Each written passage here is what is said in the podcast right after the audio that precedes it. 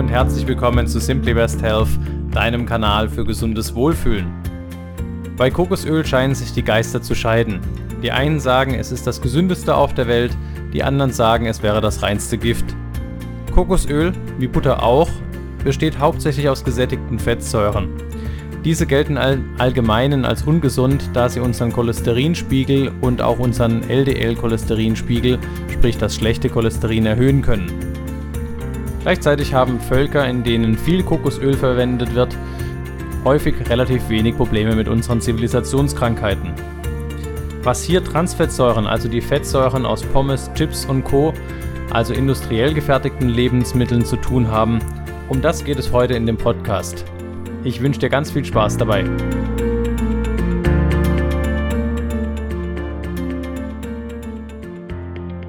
Wie du schon im letzten Podcast gehört hast, sind die Fette in den letzten Jahrzehnten ein Dauerbrenner gewesen, wenn es darum geht, Gewicht zu verlieren. Insbesondere die gesättigten Fettsäuren, vor allem die tierische Herkunft, wie zum Beispiel bei Butter, aber auch gesättigte Fettsäuren wie in Kokosöl waren hier besonders im Fokus und wurden zum Beispiel durch Margarineprodukte ersetzt. Wenn wir uns das Beispiel Butter nehmen, Butter besteht aus ca. 50% kurzkettigen bzw. mittelkettigen gesättigten Fettsäuren und sie erhöhen bei uns im Körper den Cholesterinspiegel als auch den äh, Spiegel vom LDL-Cholesterin, also unserem schlechten Cholesterin. Gleichzeitig senken sie allerdings auch unsere Triglyceride im Blut, das sind unsere freien Fette. Was mittlerweile große Studien festgestellt haben, sogenannte Meta-Analysen, diese nehmen immer mehrere Studien zusammen und gucken, was dabei herauskommt, dass es keinen Hinweis auf eine Erhöhung von Herz-Kreislauf-Erkrankungen durch den Konsum von gesättigten Fettsäuren gibt. Eventuell könnte das daran liegen, dass gesättigte Fettsäuren auch dazu führen, dass eben diese Triglyceride in unserem Blut gesenkt werden, Gleichzeitig könnte es aber auch daran liegen, dass LDL, also das schlechte Cholesterin, nicht gleich schlechtes Cholesterin ist. Es kommt nämlich in zwei unterschiedlichen Formen in unserem Blut vor. In der einen Form sieht es groß und fluffig aus und hat deutlich weniger schädliches Potenzial und in der anderen ist es klein und dicht gepackt, was dann definitiv äh, zu Gefäßschäden führen kann. Besonders diese kleine dicht gepackte Form kommt besonders dann häufig vor, wenn wir einen hohen Insulinspiegel und auch einen hohen Blutzuckerspiegel haben. Insofern ist es hier besonders interessant, wie wir schon in den Folgen der Kohlenhydrate gehört haben, dass wir eben auf einen moderaten Kohlenhydratkonsum achten und uns ausreichend bewegen, da das dazu führt, dass unser Insulinspiegel eher niedriger ist als auch unser Blutzuckerspiegel. Das gilt natürlich nur dann, wenn wir auch gesund sind. Wenn wir schon Stoffwechselerkrankungen haben, dann gelten natürlich andere Regeln. Unser Körper ist im Vergleich zu den äh, mehrfach ungesättigten Fettsäuren wie Omega-3 in der Lage, gesättigte Fettsäuren selbstständig herzustellen. Sie dienen im Körper vor allem als Energiequelle und insbesondere die kurz- und mittelkettigen gesättigten Fettsäuren, wie sie zum Beispiel auch in der Butter vorkommen, können im Körper schnell zur Energie verstoffwechselt werden. In der Nahrung erkennen wir daran, ob wie fest ein Fett ist, ob es viel gesättigte Fettsäuren hat. Je mehr gesättigte Fettsäuren in einem Fett enthalten sind, umso fester ist es bei Raumtemperatur.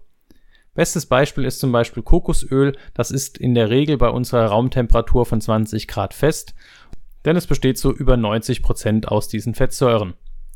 Bei Butter diese besteht eben aus ca. 50% gesättigten Fettsäuren, ist es schon so, dass sie häufig bei Raumtemperatur etwas weich wird. Olivenöl hingegen hat nur ca. 14% gesättigte Fettsäuren und liegt dementsprechend in flüssiger Form bei Raumtemperatur vor. Gesättigte Fettsäuren finden wir darüber hinaus auch häufig noch in tierischen Produkten wie fettes Fleisch, Wurst oder auch in Milchprodukten wie eben auch der Butter, aber auch in Nüssen und allen voran natürlich in Kokosnüssen, Paranüssen oder Macadamiennüssen. Ein Vorteil von gesättigten Fettsäuren ist eben, dass sie relativ hitzestabil sind und daher werden sie gerne zum Kochen und Braten verwendet. Allerdings solltest du aufpassen, Butter nicht über 100 Grad zu erhitzen, da hier ab dem 100 Grad eben der Wasseranteil der Butter verdampft und dabei die enthaltenen Proteine denaturieren. Und das ist der braune Bestandteil der Butter. Das sollte man nicht so oft verwenden, da es auch nicht besonders gesundheitsförderlich ist. Geklärte Butter oder im Ayurvedischen das sogenannte Ghee enthält zum Beispiel kein Eiweiß mehr und kann dementsprechend deutlich höher erhitzt werden als 100 Grad. Ebenso ist es bei Kokosöl, da es mehr oder weniger das reine Fett ist, ohne irgendwelche Eiweiße, auch so, dass ihr dieses bis äh, 180 Grad circa erhitzen könnt. Entscheidend hierbei ist auch der Rauchpunkt eines Öls. Das hängt davon ab, wie viele freie Fettsäuren in dem Öl enthalten sind. Je mehr es sind, umso niedriger ist, euer, ist der Rauchpunkt des Öls. Diesen Rauchpunkt solltest du mit einem Öl am besten nie erreichen, da bei diesem Punkt die Fettsäuren gespalten werden und Giftstoffe wie Acrylamid oder Acrolain, welche sehr giftig sind, entstehen. Acrylamid entsteht übrigens besonders schnell in der Kombination Fett-Kohlenhydrate, wie wir es zum Beispiel bei Pommes kennen. Olivenöl hat einen relativ hohen Anteil an einfach ungesättigten Fettsäuren. Die sind schon etwas weniger hitzestabil wie die gesättigten Fettsäuren, aber Olivenöl kann trotzdem zum Kochen verwendet werden. Allerdings sollte man hier darauf achten, dass man eher raffineriertes Olivenöl nimmt und für den Salat, der dann nicht erhitzt wird, das native Olivenöl. Generell ist es so, dass die Öle, die raffineriert sind, deutlich höher erhitzbar sind, da sie warm gepresst wurden, allerdings auch chemisch behandelt wurden in der Regel, um die Giftstoffe herauszunehmen danach. Insofern vom Gesundheitsaspekt her ist es immer besser, das native äh, Öl zu nehmen, egal welches man nimmt. Allerdings, wenn es um das Kochen geht, sollte man entweder ein Öl nehmen, was dann relativ viel gesättigte Fettsäuren hat oder eben raffineriert wurde meines Erachtens eine der besten Varianten, ähm, um hoch zu erhitzen, aber ein natürliches Produkt zu haben, ist eben das, äh, die geklärte Butter oder im Ayurvedischen das Ghee.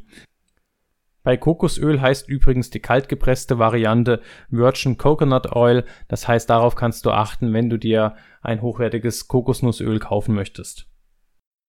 Ein weiterer toller Lieferant für gesättigte Fettsäuren bzw. einfach ungesättigte Fettsäuren sind Nüsse. Sie sind neben den Fetten auch reich an Mineralien wie Kalium, Magnesium und Vitamine wie Vitamin E und Vitamin B9. Sie haben sich auch in Studien als gesundheitsförderlich erwiesen und enthalten zum Teil auch mehrfach ungesättigte Fettsäuren, allen voran die Walnuss, die enthält mit am meisten Omega-3-Fettsäuren. Und wenn du darauf achtest, dass diese kleinen Kalorienbomben nicht noch obendrauf auf deine Nahrung draufkommen, sondern du andere Bestandteile dafür ersetzt, dann hast du auch kein Problem mit einer Gewichtszunahme. Wir wollen uns jetzt nochmal mit einer wirklich ungesunden Variante der Fette ähm, beschäftigen, und zwar den sogenannten Transfetten, die besonders in so lecker schmeckenden Dingen wie Pommes, Chips oder Backwaren zu finden sind. Transfette sind gehärtete Fette, die in der Industrie besonders gerne verwendet werden, weil sie Lebensmittel eben länger haltbar machen und zum Teil auch leichter zu verarbeiten. Man findet sie, wenn auf der Packung darauf steht pflanzliches Öl, teilweise gehärtet. Produkte, wo es eben besonders häufig vorkommt, sind eben die genannten Pommes, Chips, Kekse, alle möglichen Backwaren, aber auch Fertigprodukte wie Pizza. Ursprünglich war auch ähm, im letzten Jahrhundert in der Margarine sehr viel von den Transfettsäuren drin. Das hat sich mittlerweile geändert. Da hat die Industrie angefangen, deutliche Teile der Transfette rauszunehmen. In der normalen Nahrung kann es beim starken oder mehrfachen Erhitzen von Fetten auch dazu kommen, dass sich Transfette bilden. Ähm, das sieht man zum Beispiel, dass besonders, wenn man Pommes sich herstellt und man dieses Bratfett eben immer wieder verwendet in der Fritteuse, hier häufig hohe Mengen an Transfette nachgewiesen werden können. Aber auch wenn man mehrfach ungesättigte Fettsäuren wie zum Beispiel Omega-3-haltige Öle mehrfach erhitzt oder hoch erhitzt, können ebenfalls Transfette entstehen. Diese Transfette sind ja wie gesagt gehärtete Fette und unser Körper hat ein deutlich größeres Problem, diese abzubauen. Und sie wirken sich nachweislich wirklich negativ auf unseren Cholesterinspiegel aus. Insgesamt wird der HDL-Spiegel, also das gute Cholesterin, gesenkt und wir erhöhen aber gleichzeitig das schlechte Cholesterin. Weiter hat es leider förderliche Effekte auf Entzündungsprozesse in unserem Körper und damit einen negativen Einfluss auf unsere Gefäße und somit Erkrankungen der Gefäße wie Herzinfarkt oder Schlaganfälle. Interessanterweise entstehen bei Wiederkäuern in deren Pansen, das ist ein Teil deren Verdauungstrakt, durch Bakterien ebenfalls Transfettsäuren, die wir wiederum dann in Milchprodukten bzw. im Fleisch wiederfinden können. Obwohl es hier auch wieder um Transfette geht, konnten in Studien nicht nachgewiesen werden, dass es den gleichen negativen Effekt hat wie die industriell hergestellten Transfettsäuren. Zusammenfassend kann man sagen, dass gesättigte Fettsäuren wenn du sie in einem moderaten Maße konsumierst, absolut sinnvoll sein können, wenn du etwas anbraten möchtest. Sie verbessern auf der einen Seite auch das geschmackliche Erlebnis, als auch, dass du länger satt bist. Es ist sinnvoll, dass wenn du auf ein natürliches Öl zurückgreifst, sprich auf ein natives Öl, dass dieses in der Regel nicht so hoch erhitzt werden darf wie die raffinerierten, sonst würden sie kaputt gehen. Und dass generell bei den ganzen Fetten nicht der Rauchpunkt überschritten werden sollte. Zusätzlich kann man sagen, dass Transfette so gut wie vermieden werden sollten in der Ernährung. Ab und zu mal eine Pommes ist natürlich nicht so dramatisch, aber sie sollten nicht jetzt zum täglichen Konsum gehören. Ich hoffe, heute war wieder einiges Spannendes dabei. Wie immer würde mich interessieren, was du über diese Folge denkst. Wenn du Fragen zu diesem Thema hast oder Kommentare, dann besuche uns doch auf unserem Instagram-Account simplybesthealth. Dort findest du zu jeder Podcast-Folge einen Post, unter dem du dann deine Fragen stellen kannst. Ich werde diese gerne in der nächsten Podcast-Folge beantworten. Und wenn dir diese Podcast-Folge gefallen hat, würde ich mich natürlich über eine 5-Sterne-Bewertung bei iTunes freuen. Ich wünsche dir eine schöne Woche. Bis zum nächsten Mal, dein Thomas.